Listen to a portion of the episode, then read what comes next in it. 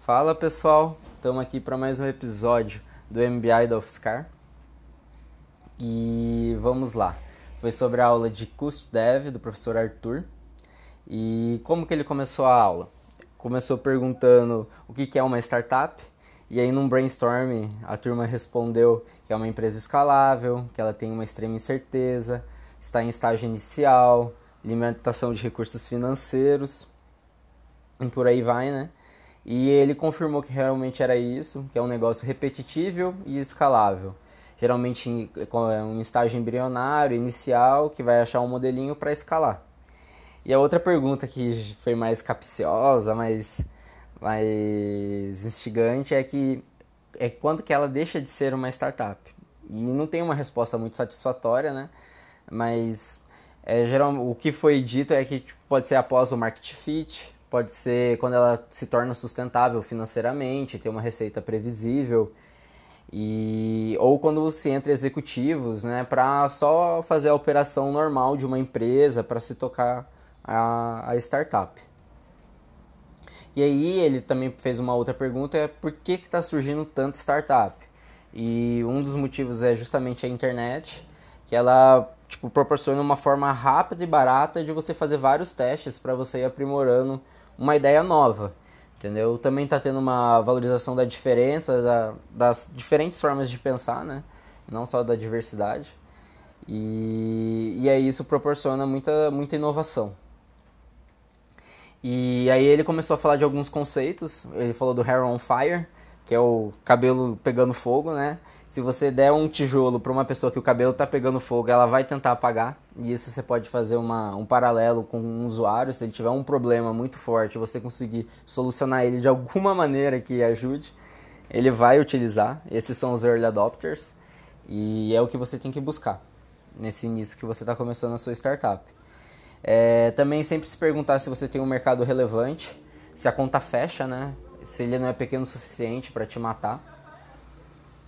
E aí ele começou a falar da iCombinator, é, que é a melhor aceleradora do mundo. E, e aí ele entrou numa lista de tipo de temas que a iCombinator sempre procura quando ela está selecionando startups que vão acelerar.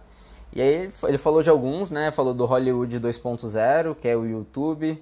Falou do 1 Million Jobs, que é quando se cria uma nova fatia de empregos. Falou de Improving Democracy, que daí ele falou do Guarani Kaiowá falou de daquele episódio da Grécia, das bolinhas de bronze para ter aleatoriedade não gerar corrupção. Falou da Human Augmentation, que é a extensão do, seu, do, do corpo humano, e o próprio celular já, ele já vê como isso, né? Mas daí ele falou também que está tendo vários, tipo, é, várias melhorias nesse, nesse ramo e um deles é o do, do professor Ed Boyden, que ele conseguiu expandir o cérebro através de um polímero e ele consegue agora visualizar as estruturas que eram bem microscópicas do, do cérebro de uma maneira que não racha elas e, e traz várias contribuições. Começou a falar da SES, vários megatrends, né? Bem para todo mundo ficar animado e pensar nessas tendências e como você pode começar uma startup utilizando essas ferramentas. Então ele começou a falar da Alexa, que o Google reagiu com ads de voz, que ele começou a colocar telas também na, na própria SES. Falou dos robôs da Boston Dynamics, falou da Tesla, falou do, do piano que ele utiliza, que é só conectar o celular e ele ensina qualquer música que ele quer. Falou das 50 empresas mais inovadoras, das previsões do Jeff Morris. Foi dando várias mega tendências, né, pra gente ficar animado. Isso tá tudo no Memories, eu tô terminando ele porque o Arthur mandou tipo, praticamente agora o, o, os slides, mas logo logo tá no ar.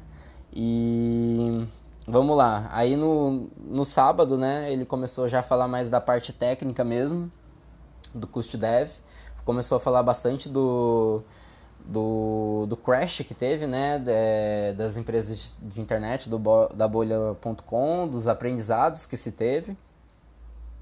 E aí começou a falar de, bastante de Product Market Fit, que tem duas fases no Customer Development, e uma delas é antes do Market Fit e uma depois do Market Fit. A antes é até você achar o modelo, entendeu? E depois a, a, a próxima é só você escalar esse modelo. e por aí. Ele comentou do pivô, é que quando você percebe que o usuário não está fazendo o que você esperava, né? Aí você tem que mudar a direção do que você estava fazendo. Pode ser um grande pivô ou pode ser pontualmente, né? É, ele começou a falar também que tem muita gente começando a combinar, é, tipo metodologias. Ele comentou, falar, começou a falar do design thinking e do agile. Tem gente combinando eles, fazendo design sprint, né? E outras metodologias. E aí ele também começou a, a falar tipo, de como você fazer uma entrevista, é, quais aspectos que você tem que perguntar. Então, um vídeo muito bom, eu gostei bastante. E você tem, tipo, a primeira pergunta é: "Ah, me conte uma história da última vez que você fez tal coisa". Aí a pessoa conta muita coisa, mostra como ela utiliza e tem essa experiência atualmente, né? Você pergunta o que foi a coisa mais difícil e por que foi tão difícil, como você resolve atualmente aquilo e por que não é tão emocionante, não é tão maravilhoso a maneira que você faz atualmente. Falou para você eu sempre repetir umas umas três vezes no mínimo as coisas, as perguntas ou o que você está comentando com o usuário é, comentou também que é muito legal você usar os cinco por, é, porquês. É, você vai chegar bem na raiz do problema. Perguntar por que não, por, o que falta para ser nota 10. E foi mais ou menos isso. Ele queria muito que todo mundo fosse para a rua, né, fazer entrevista com usuários. É importante você ter uma, uma, uma métrica, ele também comentou que é sempre do input e não do output. Então, quantos testes você está fazendo? É, ele falou que um 100 é um número legal.